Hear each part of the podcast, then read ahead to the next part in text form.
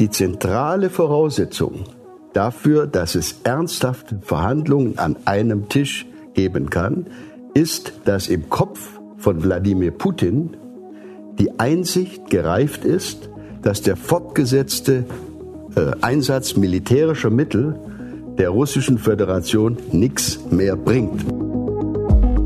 Hallo und herzlich willkommen zum Spiegel Spitzengespräch, dem Talk für alle, die politisch mitreden wollen. Mein Name ist Markus Feldenkirchen, ich bin Autor im Hauptstadtbüro des Spiegel und empfange hier regelmäßig Gäste aus dem politischen Deutschland. Im Einzelgespräch oder in kleiner Runde besprechen wir die gesellschaftlich und politisch relevanten Themen unserer Zeit.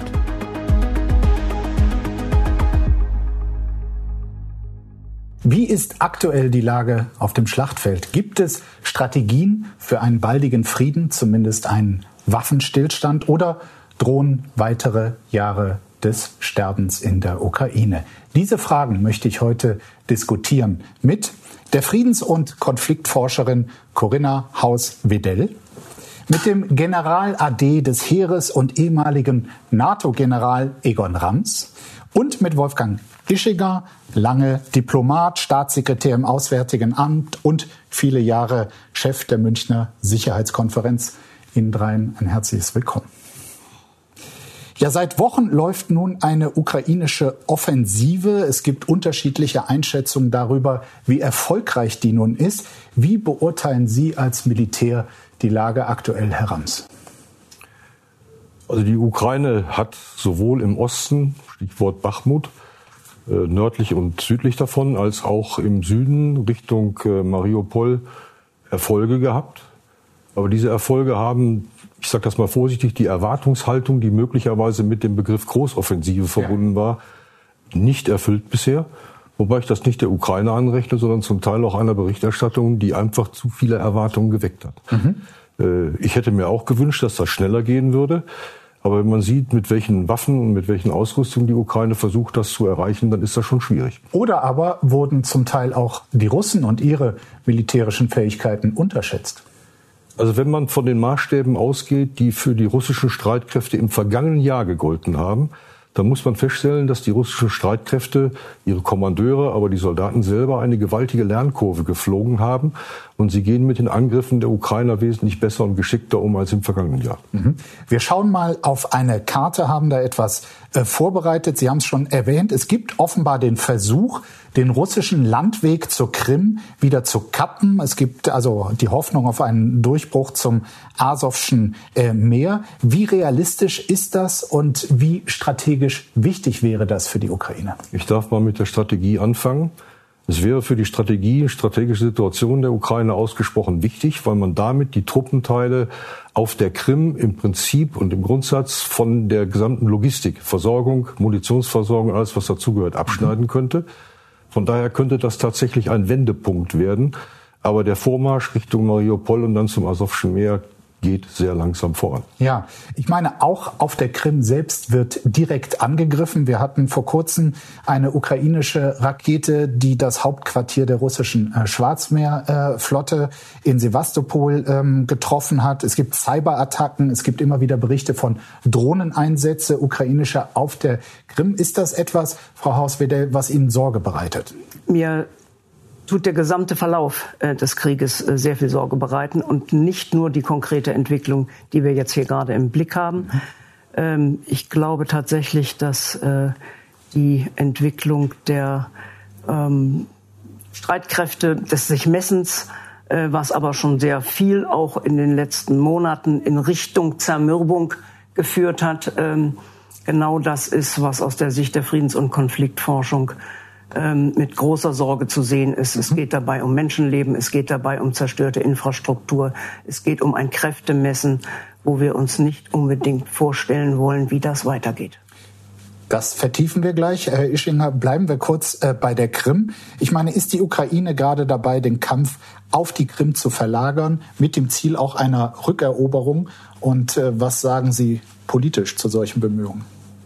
Also ich bin natürlich nicht der Militärexperte, aber es leuchtet mir mit meinem diplomatischen Hintergrund schon ein, wenn die Ukraine versucht, wenn sie schon nicht den Feind frontal äh, sozusagen in einem Schlag äh, vertreiben kann, leuchtet mir schon ein, dann eine Strategie zu verfolgen, zumindest die Nachschubwege des Feindes äh, zu bekämpfen und den Nachschub aus Russland auf die Krim und in die anderen Teile äh, des Donbassgebiets äh, zu erschweren.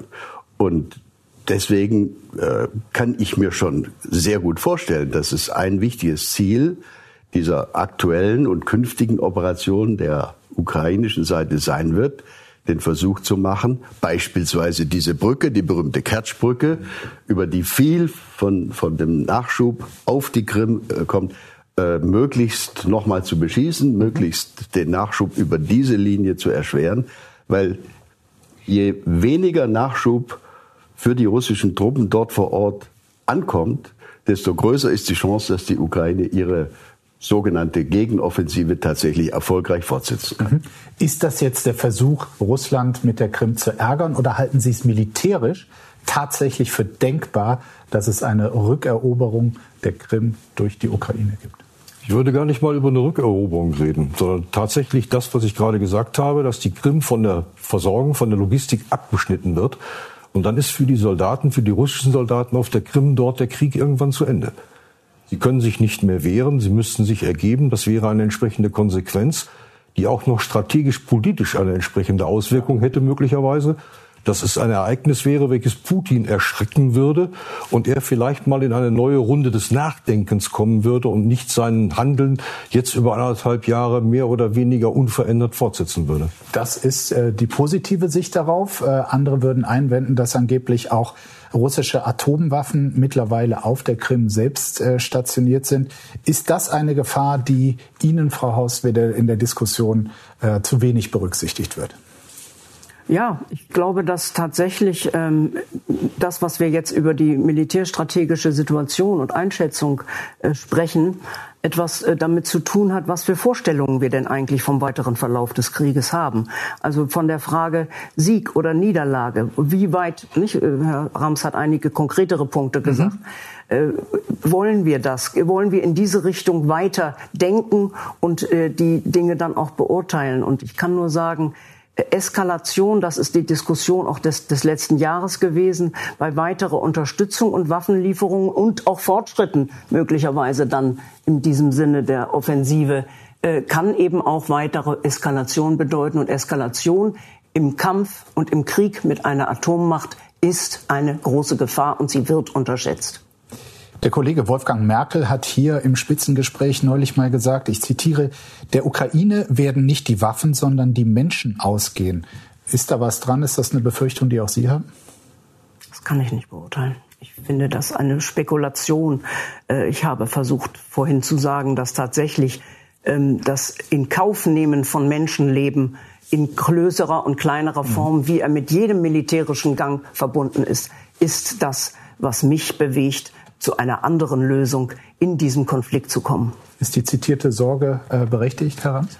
Die Ukraine hat, was die Menschen angeht, sicherlich schlechtere Startvoraussetzungen als Russland das hat, weil die russische Bevölkerung einfach vierfach, viermal so groß ist etwa wie die ukrainische Bevölkerung. Äh, es macht auch keinen Sinn, wenn man jetzt anfängt, Verluste gegeneinander aufzurechnen oder dergleichen mehr. Es ist schrecklich, da gebe ich der Frau Auswiedel recht dass Menschen dort praktisch täglich sterben, Soldaten, aber auch zivile äh, Ukrainer durch, durch Bombenattacken, Drohnenattacken und andere Sachen getötet werden. Und ich würde mir wünschen, dass das beendet wird. Nur wenn ich eine realistische Grundlage dafür haben will, dann brauche ich zwei Menschen oder zwei Leute oder zwei Parteien, die bereit sind, sich an einen ehrlichen Verhandlungstisch zu setzen. Mhm. Und da muss ich leider sagen, fehlt mir einer. Äh, der müsste normalerweise in Russland sitzen und den ja. haben wir nicht. Und das ist das große Problem. Wie der vielleicht doch noch an den Tisch kommt, äh, besprechen wir. Wladimir Klitschko saß vor ein paar Tagen bei äh, Markus Lanz und hat dort erklärt, der große Unterschied zwischen der russischen Armee und der ukrainischen sei, dass die russischen Soldaten gezwungen werden zu kämpfen. Die ukrainischen Soldaten seien alle freiwillig an der Front. Ist das so oder wird hier auch ein sagen wir mal, zu schönes Bild gezeichnet. Das ist sicherlich ein vielleicht etwas, ganz vorsichtig, zu schönes Bild. Aber die Aussage von Klitschko ist im Kern richtig. Es ist im Kern richtig, dass die ukrainischen Soldaten tatsächlich mit einer Moral und mit einer Einsatzbereitschaft an den Verteidigungshandlungen teilnehmen und diese gestalten, sage ich mal, Das, was bei den russischen Soldaten nicht der Fall ist.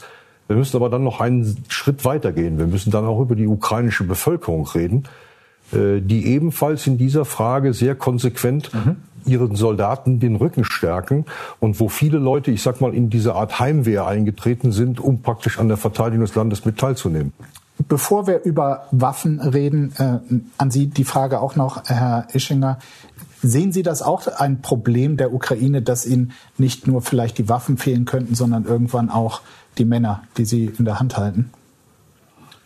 Der entscheidende Unterschied, ist ja gerade schon angesprochen worden, liegt doch darin, dass die Ukrainer, die Soldaten, aber auch die Zivilbevölkerung einen Krieg haben, der in ihrem Land durch einen Aggressor eines anderen Landes stattfindet. Ganz klar. Das ist eine Grund, macht einen grundlegenden Unterschied. Das bedeutet, dass die Zivilbevölkerung weiß, ich kann nie wieder in mein Haus einziehen und mein Leben fortführen, wenn wir unsere, unsere Gebiete nicht wieder befreien können. Die Soldaten wissen, ich verteidige mein Land.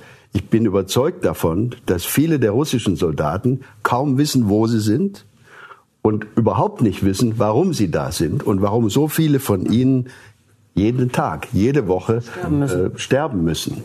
Äh, also deswegen ist die Motivationslage bei beiden Teilen, bei der Zivilbevölkerung bei, und bei den Soldaten, sicherlich auf ukrainischer Seite eine völlig andere. Hier geht es um die Selbstverteidigung. Mhm. Kommen wir zur aktuellen Debatte. Für ihre Offensive benötigt, so heißt es oft, die Ukraine vor allem neue Langstrecken-Präzisionswaffen. Der Taurus Marschflugkörper ist so eine Waffe und wir schauen uns mal ganz kurz an, äh, wie die Bundeswehr in einem Imagevideo dieses Waffensystem selber erklärt und anpreist. Der Taurus ist ein Flugkörper, wird von Kampfflugzeugen abgeworfen, fliegt rund 500 Kilometer weit, findet und zerstört sein Ziel selbstständig. Taurus unterfliegt feindliches Radar in weniger als 50 Metern Höhe. Der Flugweg ist vorgeplant und im Taurus abgespeichert. Seine Sensoren halten ihn auf Kurs. Gegen Bunker steigt Taurus steil aus der Deckung und schlägt mit hoher Bewegungsenergie ein. Ja, zunächst mal die militärische Einschätzung. Herr Rams, äh, würden diese Taurus-Marschflugkörper der Ukraine helfen? Sie wären von Vorteil, wenn wir für die Ukraine von Vorteil, wenn wir darüber nachdenken, wie die Ukraine militärische Ziele der Russen entsprechend bekämpfen kann, einschließlich der Bekämpfung wiederum der Nachschubwege. Das heißt, wenn es ihnen gelingen würde, die Nachschubwege mit Taurus oder auch Flughäfen mit Taurus anzugreifen, den Starts von Flugzeugen zu verhindern und dergleichen mehr, dann hätte das für die Ukraine einen erheblichen Vorteil. Mhm. Reden wir da auch über zum Beispiel Waffendepots, die noch auf russischem Boden sind? Wir reden dabei nach meiner Auffassung auch über Waffendepots, die auf russischem Boden sind. Mhm. Denn diese Waffen werden irgendwann nach vorne geschoben werden, Munition, Waffen nach vorne geschoben werden und dann werden sie in den Krieg eingeführt. Und wenn ich das auf große Distanz verhindern kann, ist das für mich als Verteidiger, als rechtmäßiger Verteidiger ein Vorteil. Nun gibt es aktuell die Meldung, dass die Bundesregierung der Ukraine in der Taurus-Frage zumindest einen Korb äh, gegeben habe. Äh, ist das etwas, was Sie richtig oder falsch finden? Aus militärischer Sicht. Also aus militärischer Sicht und in dieser Situation, der Situation der Ukraine, halte ich diese Entscheidung für falsch.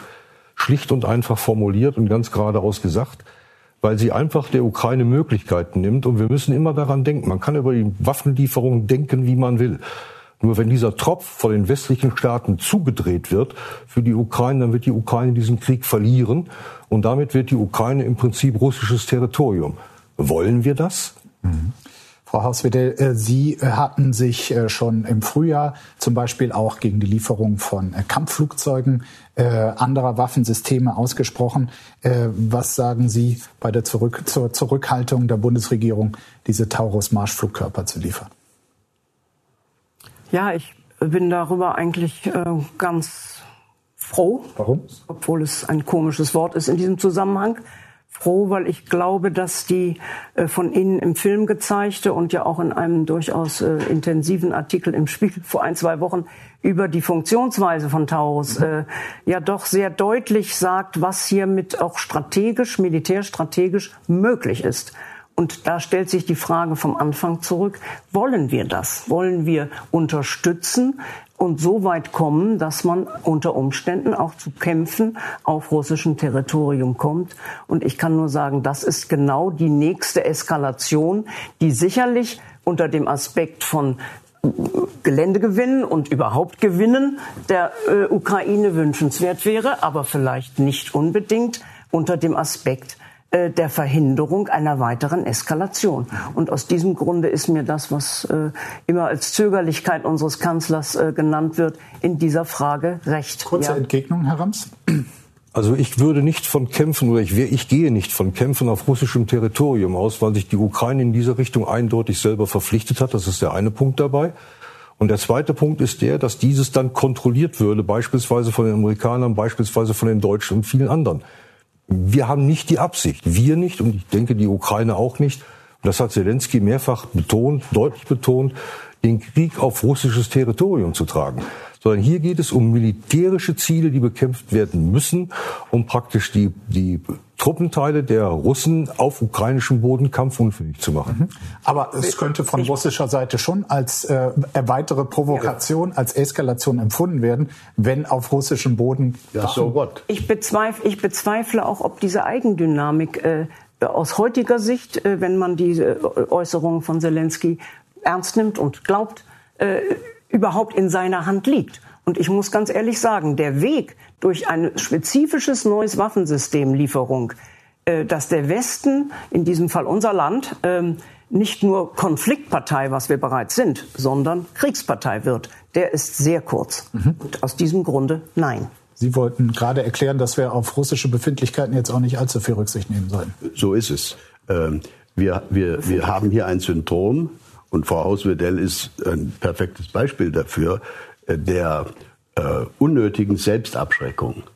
Äh, ich halte das für grob fahrlässig, äh, weil es letztlich in der Konsequenz dazu führt, dass das passiert, was General Rams gerade angedeutet hat. Am Schluss besetzt die russische Seite eine zunehmend hilflos wirkende und wehrlose Ukraine.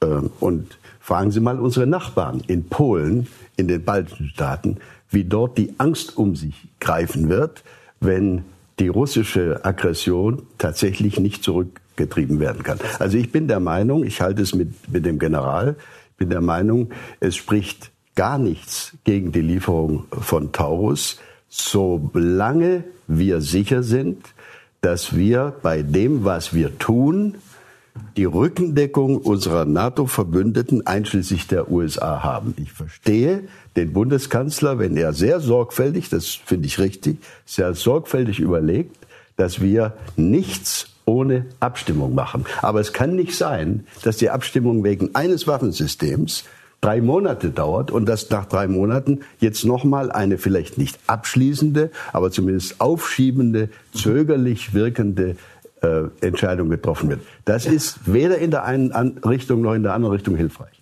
Ja, äh, wie, also, was hatten Sie gerade gesagt? Es sei ein Beispiel für? Ja für Selbstabschreckung. Das, das wollte ich gerne nicht unbedingt stehen lassen. Ja, ich bin weder eine Freundin der Abschreckung noch der Selbstabschreckung. Das sage ich Ihnen in aller Klarheit.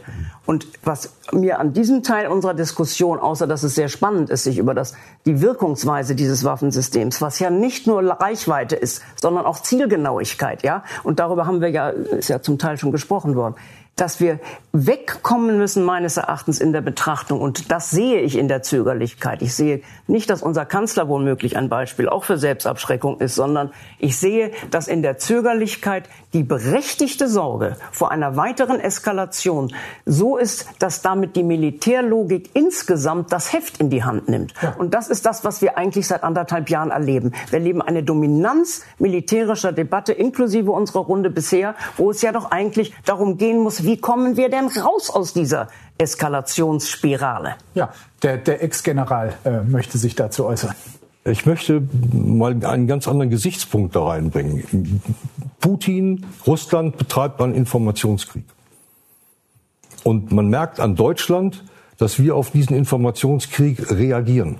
Während sich die Franzosen und die Briten schütteln, das sage ich aus dem Grunde, weil die ja auch Marschflugkörper bereits geliefert haben, zum Teil etwas geringerer Reichweite, aber Frankreich und Großbritannien scheinen Augenblick, äh, zumindest zur Zeit, was den Infokrieg angeht, für Russland kein Ziel zu sein. Russland versucht, die weiche Stelle zu finden und findet sie möglicherweise in Deutschland.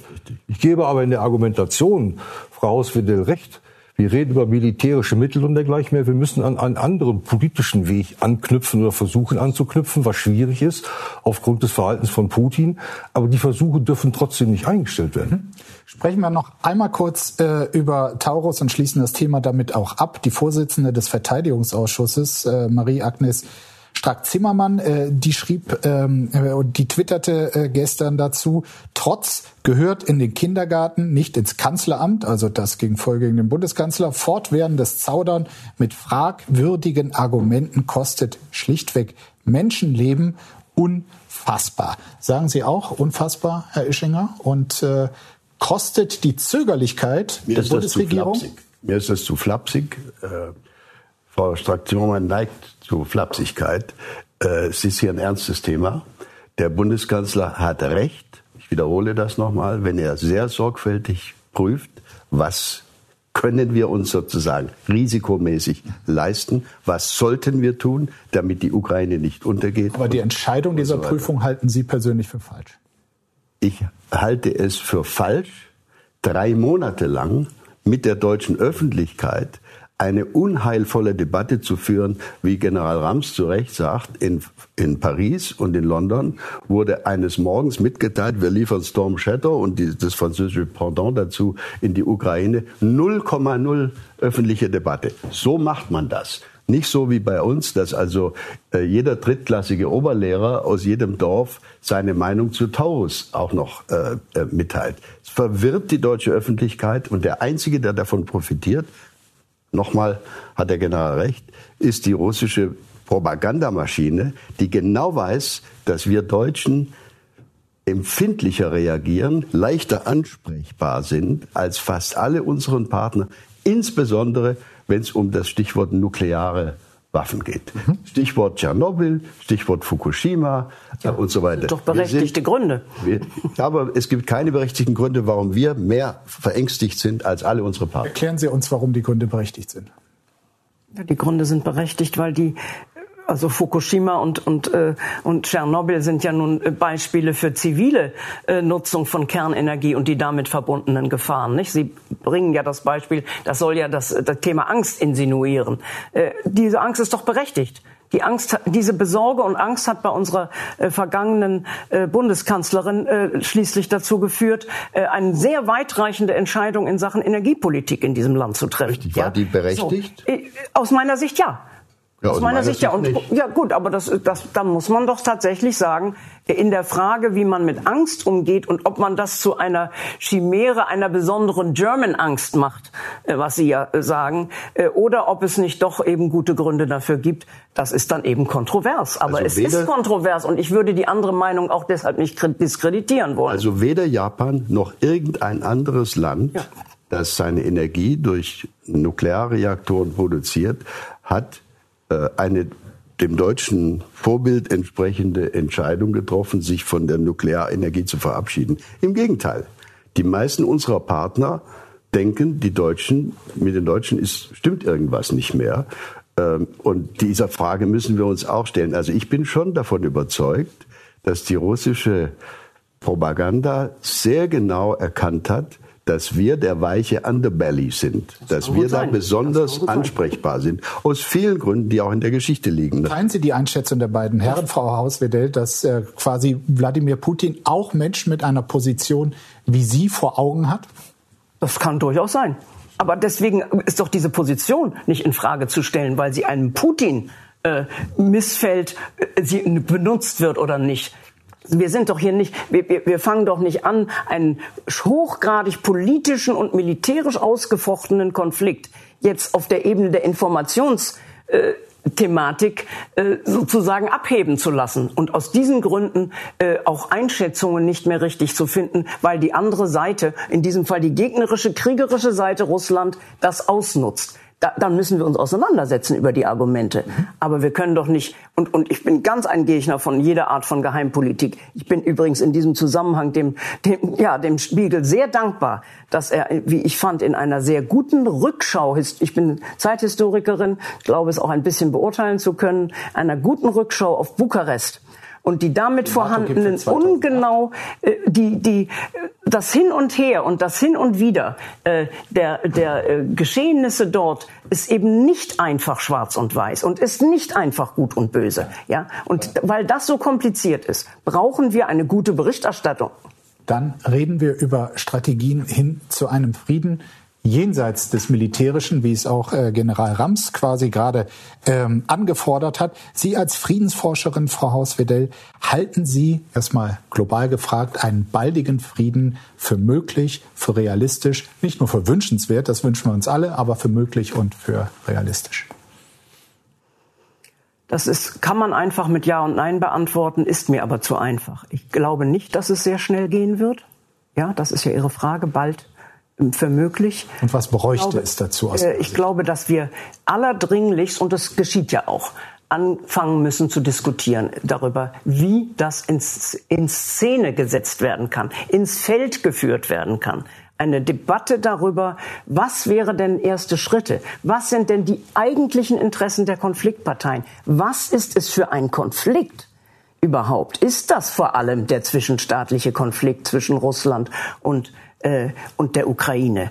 Oder was im Hintergrund hat sich, und das, da bin ich nicht allein, das ist nicht, braucht man auch gar keine Friedensforscherin für zu sein. Ich meine damit, dass das globale, die globale Dimension dieses Konflikts ist im Grunde von Beginn an auf dem Tisch. Das heißt also, wenn man über Friedenslösungen denken will, wer ist eigentlich alles beteiligt an diesem Konflikt? Dann muss das auch in das Konzept einer Friedenslösung Eingang finden. Ganz kurz Und das macht es schwierig. Weil ich Sie jetzt verloren habe. An wen denken Sie, wer da alles noch beteiligt ist? Naja, ich denke, das, was, was man in kurzen Worten als den Westen bezeichnen kann, äh, im Hintergrund natürlich die Betroffenheit vieler Staaten und Länder im globalen Süden. Also die gesamten Debatten in der UNO, in der UNO zeigen ja, wie globalisiert im Hintergrund dieser Konflikt ist und wie er Interessen berührt. Mhm. Und wenn man das nicht ernst nimmt für eine Friedenslösung, das macht es aber auch schwieriger und langfristiger. Das war ja Ihre Frage. Wie schnell kann das gehen? Was stellen Sie sich vor? Ja, äh, ja ich glaube, das wird länger dauern, aber man muss anfangen.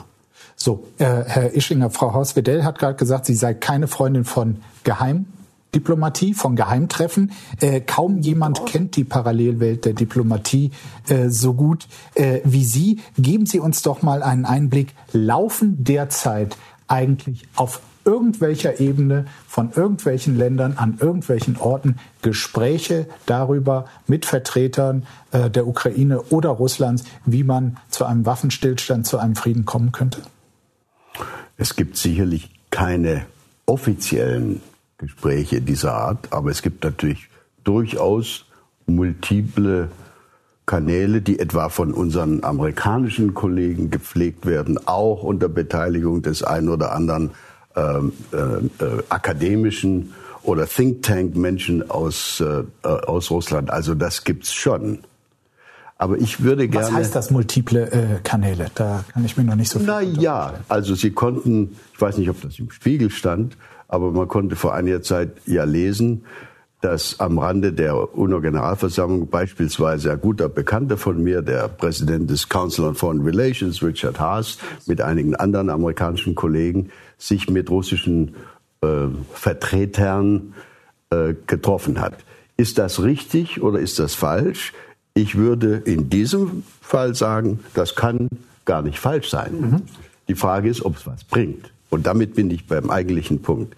Ich, ich habe ja anders als die meisten anderen, die über das Thema reden, eigene Erfahrungen gemacht mit der Frage, wie, wie mache ich aus Krieg Frieden. Ich war der deutsche Chefunterhändler in Dayton, Ohio.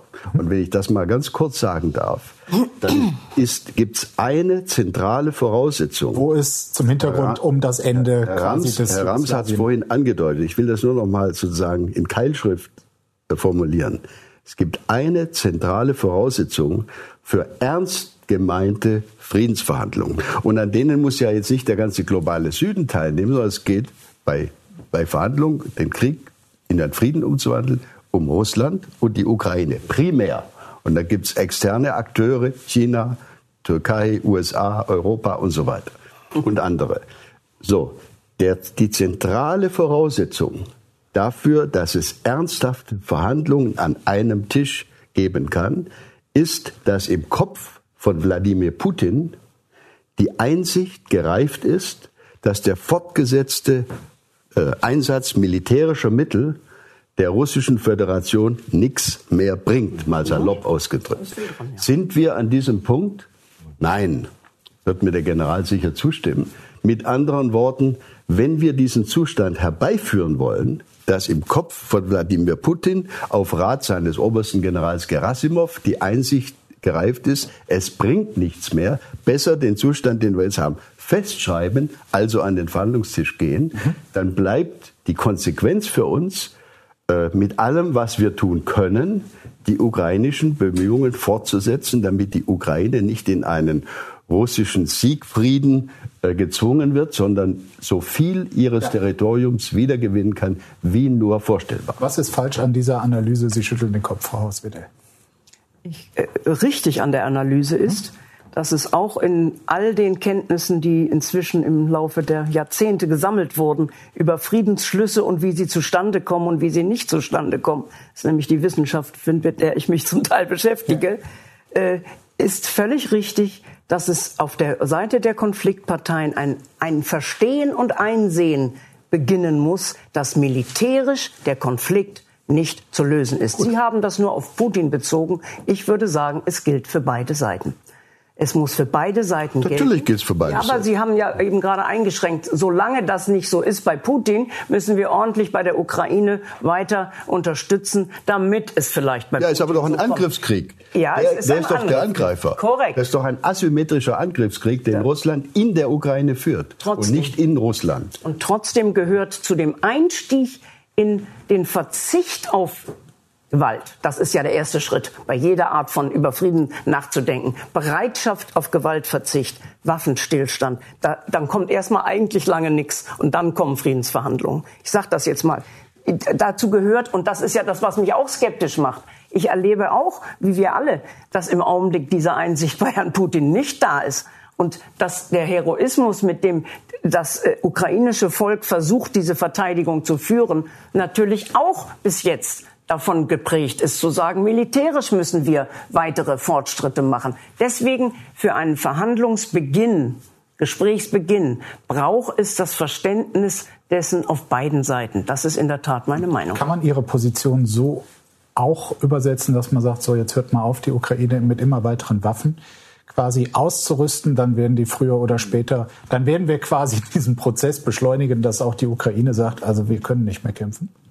Nein, so kann man das nicht verstehen. Das ist Darf ich dazu meine noch Meinung. Das, ja. ist, äh, das ist nicht meine Meinung, mhm. sondern ich möchte tatsächlich jetzt, so wie wir das auch in der Runde jetzt bis jetzt diskutieren, tatsächlich mal überlegen, welche sind denn die Schritte, um zu dieser im Augenblick kaum vorstellbaren Voraussetzung zu kommen. Nennen Sie uns doch ein, zwei. Es gibt, es gibt ja, es ist ja nicht so, dass es dass wir jetzt, äh, sage ich mal, im, im, in der Situation vom Februar dieses Jahres stehen, sondern es gibt eine ganze Reihe von Bedingungen, sage ich mal, die das Nachdenken über Friedensverhandlungen und den Beginn möglicher machen. Ich denke an Jeddah denke an das Zusammentreffen, wo Russland nicht anwesend war, was hm? auch ein Problem war. Ja, ich ein denke Treffen an Jeddah, also ein Treffen, Jeddah. ein Treffen von vier, 42 Staaten, wenn ich das richtig ja, sehe. Äh, ja, die mit, äh, wo also die die gesamte westlichen Bereiche dabei waren, re relevante Schwellenländer, China, wo also versucht wird, äh, mal nachzudenken, welche sind denn Gegenstände, welche Möglichkeiten könnten denn überhaupt bei Friedensverhandlungen auf den Tisch kommen. Ich finde es deshalb ein wichtiges und interessantes Format, weil äh, da eben auch Staaten dabei sind, die nicht, und da würde ich auch das nicht ganz teilen, was Herr Ischinger gesagt hat, äh, für mich ist das eben nicht nur, inzwischen nicht mehr, deutlich nicht mehr, nur ein Krieg ein Angriffskrieg der, der Russen gegenüber der Ukraine, sondern im Hintergrund sind die Konfliktlagen dieser Welt, die, die ja das Problem auch so schwierig machen, die das, das Beginnen von Friedensgesprächen kompliziert machen auf dem Tisch. Und mhm. Jeddah ist dafür, wenn man so will, vielleicht ein erstes Schein aufscheinen, welche anderen Kräfte vermittelnd, mitdenkend vielleicht am Tisch sein können. Es kann was auch sein, dass es denn, zu schwierig ist. Was wurde dort besprochen und halten Sie beide Treffen wie in Jeddah tatsächlich auch für wichtige Schritte zu einem möglichen Waffenstillstand und Frieden? Herr Rams, Sie zuerst. Also ich halte jede Aktivität, die sich in diese Richtung bemüht, für wertvoll und für sinnvoll. Nur Jeddah hat im Prinzip keine Ergebnisse gebracht. Das einzig große Ergebnis ist die Tatsache, wir wollen uns wieder treffen. Wann auch immer, bisher nicht festgelegt. Das ist der eine Punkt dabei. Ähm, ist es richtig, dass sich andere Staaten dabei mit beteiligen, weil sie möglicherweise auch bei den beiden Kriegsparteien einen bestimmten Einfluss und ein bestimmtes Gewicht haben? Äh, ich habe auch nichts gegen einen Waffenstillstand. Nur das Problem beispielsweise bei einem Waffenstillstand ist die ganz einfache Tatsache, dass damit die Positionen der Russen erstmal betoniert werden.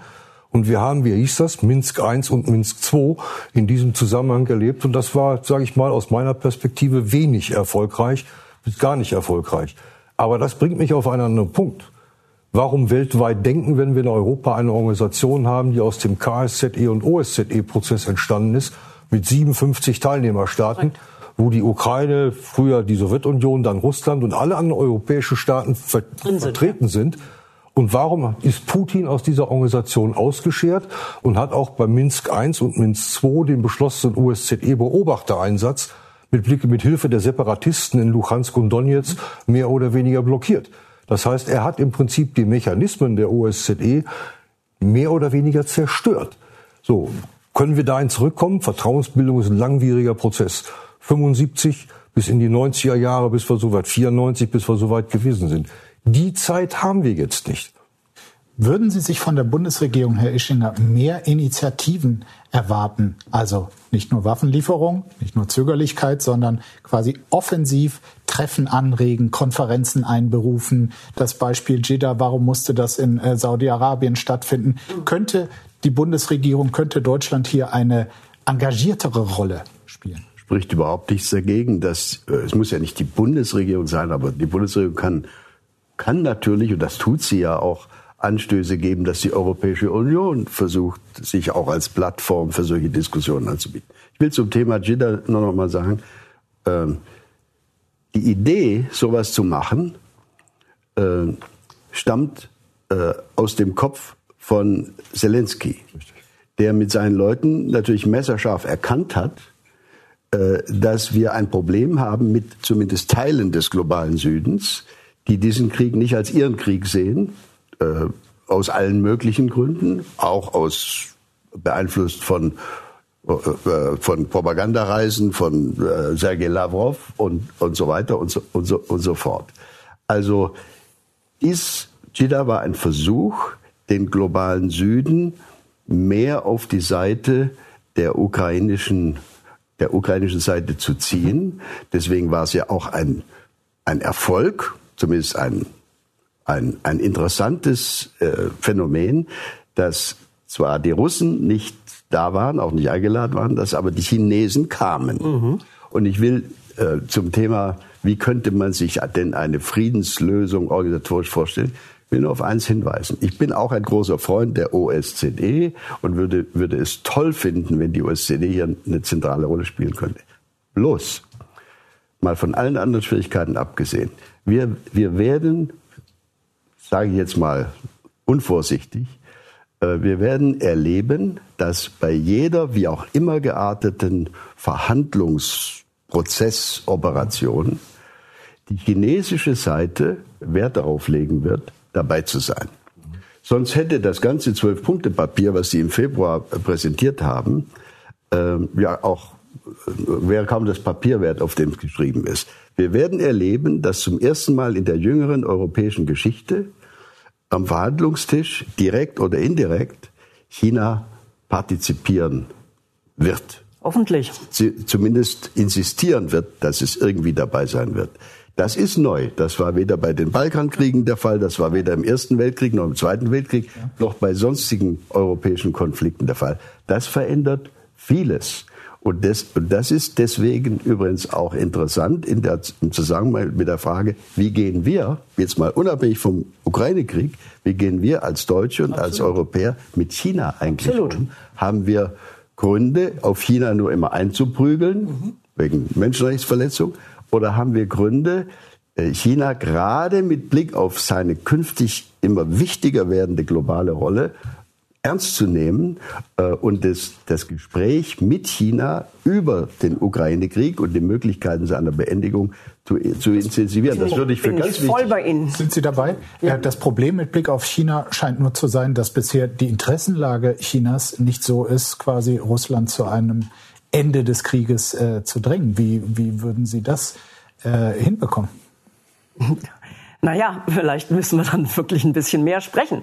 Also ich, gebe Ihnen völlig recht, und zwar auch mit China natürlich, um, um zu hören und zu sehen. Sprechen alleine reicht ja nicht, äh, naja. um die Interessen geht.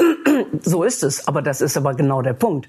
Äh, das, was Sie angedeutet haben, Herr Eschinger, in, in der Hinsicht, was China angeht, bin ich völlig bei Ihnen, äh, ist ja genau das, dass es eine Interessenlage gibt. Und mir wäre es sehr viel lieber, ehrlich gesagt, in dem gesamten Blick auf mögliche Friedensprozesse, die Interessenlagen der beteiligten Konfliktparteien und der im Hintergrund der Konfliktparteien stehenden möglichen Vermittler oder Benefiteure oder auch nicht äh, nicht äh, davon äh, Nutznießenden, nämlich also zum Beispiel im globalen Süden. Das sind doch auch Interessenlagen. Das ist doch nicht nur so, dass uns das einfach mehr oder weniger egal sein sollte, sondern die Tatsache ist doch, dass in der, in, wenn wir jetzt mal bei der Region des Nahen Ostens bleiben, China jüngst eine große Vermittlerrolle gespielt hat zur großen Überraschung des Westens. Ja, und da würde ich mal sagen, ist eigentlich genau das angesprochen, was ich vorhin mit dem globalen Background des Konfliktes meinte. Wenn wir den nicht ernst nehmen für mögliches Zustandekommen von ersten Gesprächsinitiativen, dann wird es nicht funktionieren. Das heißt, es wird vielleicht sowas wie Two Tracks geben müssen. Eine, eine Ebene zwischen Russland und der Ukraine und eine zweite Ebene, in der tatsächlich die internationale Gemeinschaft vielleicht auch tatsächlich mit einem sehr viel stärkeren, ja. der im Augenblick schwachen UN wieder wird. Ja? Dass, dass ein Einmischen Chinas wichtig wäre, darüber ist hier Konsens. Aber halten Sie es auch für realistisch, dass China Russland früher oder später sagt, jetzt hört mal auf mit diesem Krieg. Ob China das sagen wird, ist eine Sache, die kann ich nicht beurteilen. Ich äh, spreche gleich wieder von meiner berühmten Glaskugel, die ich gerne mhm. erwähne dabei. Aber ich bin der Meinung, dass die China haben Sie heute vergessen. Ja. nicht dabei. Mhm. Ich bin der Meinung, dass China in diesen Konflikt bereits eingegriffen hat. Mhm. Dass es von Seiten von Xi Jinping Aussagen Absolut. gibt gegenüber Putin, dass er bestimmte Dinge nicht sehen will. Auch China hat Interessen, die müsste man dafür dann auch definieren. China hat ein Interesse daran. Den Einsatz von Nuklearwaffen. Nuklearwaffen. Ja. Stichwort Nuklearwaffen, aber China hat ein Interesse daran, dass ein uneingeschränkter Handel zugunsten von China weltweit weitergeführt werden kann, Rohstoffe gesichert werden. Damit sind wir wieder beim globalen Süden unter anderem mit dabei. Und von daher wird China bestimmte Entwicklungen in Russland nicht zulassen. Und ich bin fest davon überzeugt, wenn Russland Handlungen betreibt, die den chinesischen Interessen widersprechen, werden die Chinesen das die Russen fühlen lassen. Darüber muss man sich im Klaren sein.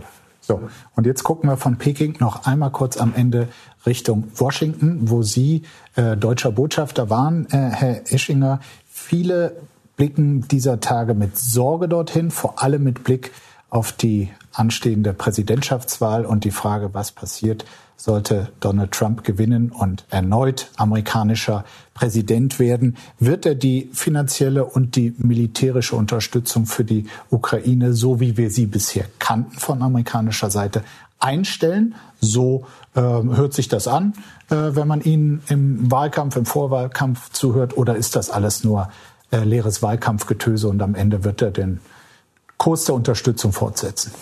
Naja, wir werden erst im November des nächsten Jahres wissen, wie dieser Wahlkampf ausgegangen ist. Mhm. Aber das Problem, das Sie jetzt hier ansprechen, das haben wir jetzt schon.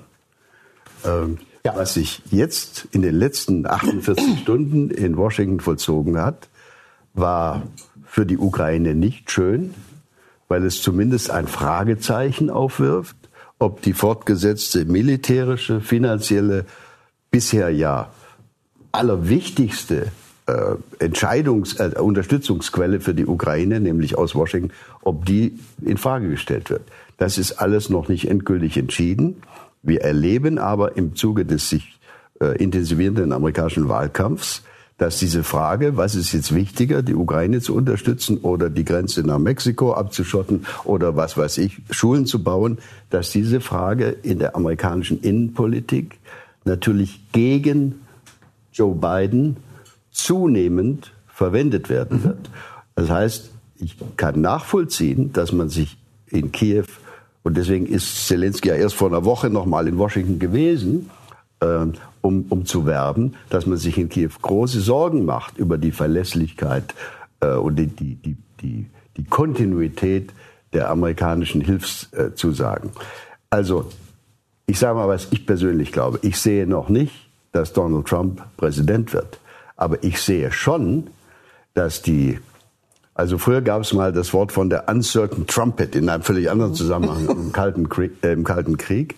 Und ich habe schon den Eindruck, dass Amerika zu so einer Art Uncertain Trumpet äh, wird, auf die die Ukrainer sich nicht einfach sozusagen stur ohne weiteres verlassen können. Das ist nicht schön für die für das Kalkül und es ist eher Wasser auf die russischen Mühlen, weil äh, nach meiner Einschätzung das Denken in Moskau in die Richtung geht, wir setzen, wir sitzen das aus, wir haben den längeren Atem, dem Westen wird langsam äh, das alles zu bunt werden. Äh, die werden kriegsmüde, sind es zum Teil schon. Ja, das könnte sein, dass sie eher kriegsmüde werden als schon, die Konfliktparteien. Sind schon kriegsmüde und dann werden wir Russen uns am Schluss doch mit unserer äh, mit unserer Größe. Man darf nie vergessen, Russland verfügt über zehn oder sogar elf Zeitzonen in nur einer einzigen dieser Zeitzone hat es ein paar Nadelstiche militärischer Art gegeben. Die restlichen zehn Zeitzonen, da, da ist kein Krieg, da ist kein Konflikt, da wird fröhlich weiter produziert. Ein großes Land. Und so weiter. Ist das größte, ist das mit Abstand größte Land der Erde. Mhm. Das heißt, wenn wir ein Ergebnis haben wollen dieses Konflikts, das nicht ein, ein Wiedererstarken eines aggressiven russischen Imperiums zur Folge hat, dann darf die Ukraine nicht untergehen. Herr Felke, ich, will, ich darf nur eins sagen. Ich habe 1999, ja? ich habe 1999 oder 98, kurz vor der damaligen Regierungswende, in meiner damaligen Funktion im Auswärtigen Amt ein Papier abgezeichnet, das ein paar schlaue Mitarbeiter formuliert hatten. Da stand der Satz drin, die Stabilität und Zukunftssicherheit der Ukraine ist der Schlussstein einer von uns zu unterstützenden europäischen Sicherheitsarchitektur. Das haben, haben. das haben die klugen Jungs in meiner damaligen Abteilung damals völlig richtig erkannt. Wir sind leider heute mhm. weiter entfernt von diesem, dieser in Sicherheit lebenden, einen Schlussstein einer funktionierenden europäischen Sicherheitsarchitektur bildenden Ukraine. Leider. Nochmal zu Donald Trump. Wäre er mit seiner erkennbaren Zurückhaltung, die Ukraine weiter mit äh, Hilfsgütern, aber auch mit Waffen auszustatten. Äh, nicht jemand, der eventuell diese militärische Logik, die auch Sie beklagen, Frau Hauswedell, quasi äh, stoppen könnte. Er hat übrigens auch gesagt, wollen wir hier nicht verschweigen, er würde, würde, würde er Präsident den Krieg innerhalb eines Tages beenden. Ein ja. Deal mit Putin und Zelensky würde es richten. Also, darf ich was sagen? Sie sollen Sie ja. unbedingt. Ähm, also mit, mit Trump möchte ich tatsächlich weder in einem Atemzug noch in einem Gedankenzug äh, erwähnt werden. Mhm. Ja, ist mir wichtig. Aber der Ausgangspunkt, den Sie genannt hatten, was passiert denn, wenn sich die Dinge verändern in den USA? Und da, das ist ja im Augenblick virulent und da wird einiges passieren führt bei mir, auch als Historikerin, wieder nicht zur Glaskugel. Ich finde, die Prognosen sind nicht so wichtig wie eine positive Wendung. Ich würde gerne sehen, dass unser Land im Kontext der EU vielleicht ein Stückchen sich frei macht aus der ähm, sehr nahen äh, Verbindung zu dem, was wir im Augenblick im Kontext des Schutzes für die Ukraine tun mit den USA. Ich würde gerne eine positive Wendung sehen und sagen, wir, wir profilieren uns als europäische Staaten gerne jetzt mal, indem wir versuchen, diesen Friedensweg auf den Weg zu bringen. Und es gibt Ansatzpunkte. Es gibt Ansatzpunkte in der Friedensforschung dafür. Es gibt Vorschläge, die gemacht werden. Es gibt sogar einen deutschen Vorschlag für Friedensverhandlungen äh, aus äh, von von einem ähm, ähm Generalkollegen Kujat. ex äh, Kujat, äh, Herrn Teltschik und Herrn Brandt und anderen. Gut, kann man man kann über das Papier im Einzelnen ist jetzt offensichtlich vielleicht auch leider nicht Gegenstand unserer Sendung, aber äh, kann man sich streiten. Aber es ist ein Vorschlag, der erste konkrete, sehr konkrete Vorschlag aus deutschen Reihen. Und mhm. ich fände es schön, Davon. wenn unsere Regierung äh, anstatt nur nach USA zu gucken, wo es auch komplizierter wird wegen der dortigen Wahlen, mal tatsächlich auf die Ressourcen des eigenen Landes mit zugreifen würde. Damit äh, sind wir auch schon quasi bei der abschließenden Frage, die uns äh, in, in der ganzen Diskussion äh, beschäftigt hat. Äh, Herr Ischinger, skizzieren Sie, was ist wir haben alle keine Glaskugel, wurde schon betont. Was ist ein realistischer Weg hin zu Waffenstillstand und Frieden? In welchen Zeitraum denken Sie da und äh, über welchen Weg wird es gehen? Erstens glaube ich, ist es ganz wichtig, dass wir äh, den Gedanken so weit wie möglich von uns wegschieben, dass diese von uns sogenannte Zeitenwende ein vorübergehendes Phänomen wäre, das dann hoffentlich in ein paar Monaten vorbei ist und dann bricht plötzlich der europäische Frieden wieder aus. Dieser Konflikt wird uns noch lange beschäftigen. Das ist meine erste Feststellung. Meine zweite Feststellung ist, die, wie, wie wir den Weg dahin beschreiben, dass es zu ernst gemeinten Friedensverhandlungen ähm, kommen kann, den haben wir vorhin versucht zu beschreiben, äh, indem wir alles tun, damit im Kopfe von Wladimir Putin diese berühmte Einsicht wächst, dass der fortgesetzte Angriff auf die Ukraine nichts mehr bringt. Was könnte Deutschland tun? Ich bin beschimpft worden, als ich im Frühjahr mal in einem kleinen Stück geschrieben habe, wir müssten neben der berühmten Rammstein äh, militärischen Abstimmungsrunde eigentlich und ich habe natürlich nicht von einer öffentlich tagenden Runde äh, gesprochen. Wir müssten eigentlich eine vergleichbare diplomatische Abstimmungsrunde schaffen. Ich will, will mal beschreiben, was, ich, was, was mir vorschwebt. In dem Augenblick, in dem es aus welchen Gründen auch immer zu einem Ceasefire, also zu einem Waffenstillstand äh, kommen wird, in dem Augenblick brechen ungefähr 400, und zwar gleichzeitig, wichtige diplomatische Fragen auf. Ich will nur mal eine nennen. In der Sekunde, in der der Waffenstillstand verkündet wird, äh, werden unter den 27 Mitgliedstaaten der Europäischen Union 27 verschiedene Meinungen geäußert werden, wer diesen Waffenstillstand denn jetzt überwachen soll. Mhm. Haben wir als EU uns dazu durchgerungen, eine Meinung dazu zu haben. Soll das die OSZE machen? Soll es die UNO machen? Soll es China machen? Soll es Erdogan machen? Oder wer? Wie wär's mit der NATO?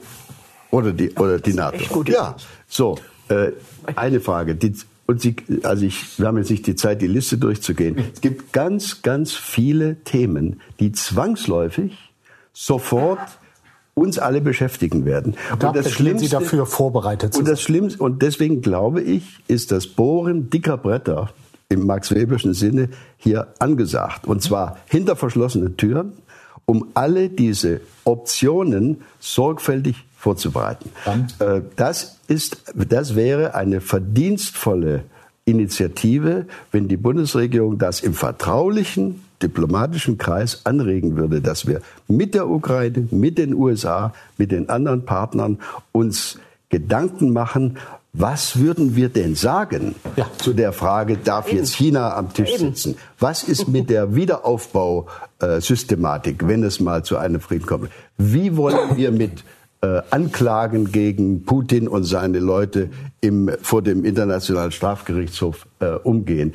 Ist es wichtiger, erstmal Frieden zu schaffen oder den vor den äh, Strafgerichtshof zu bringen. Selbst innerhalb der Bundesregierung gibt es hier noch nicht mal eine klare Meinung. Ist klar geworden, der Punkt. Können wir uns zum Abschluss unserer Diskussion auf den, ich will es mal äh, so nennen, Ischinger Plan verständigen, dass das zumindest sinnvoll wäre, im Falle des Falles vorbereitet zu sein und die wichtigsten Fragen schon mal vorher besprochen zu haben?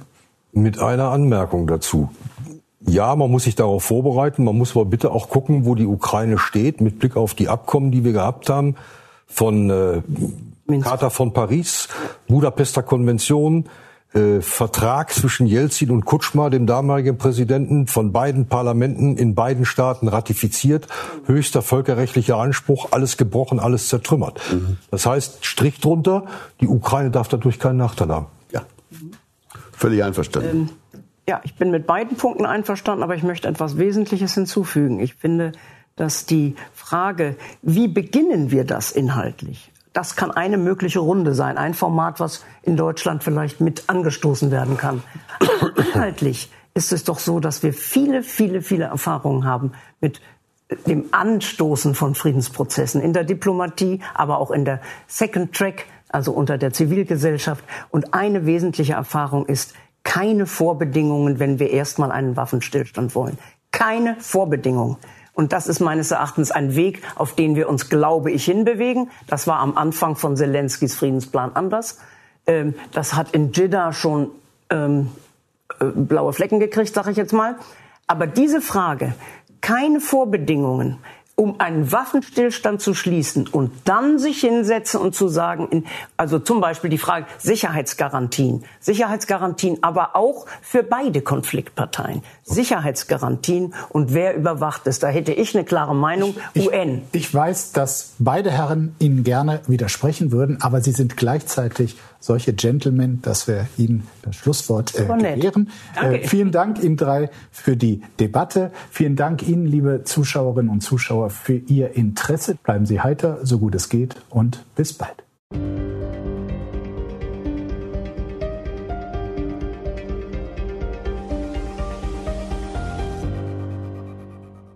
Das war das Spiegel Spitzengespräch. Wenn Ihnen die Folge gefallen hat, geben Sie gerne eine Bewertung ab und abonnieren Sie diesen Podcast, um keine Ausgabe zu verpassen. Ich danke Ihnen fürs Zuhören und freue mich, wenn Sie auch das nächste Mal wieder einschalten. Bleiben Sie heiter, so gut es geht. Bis bald.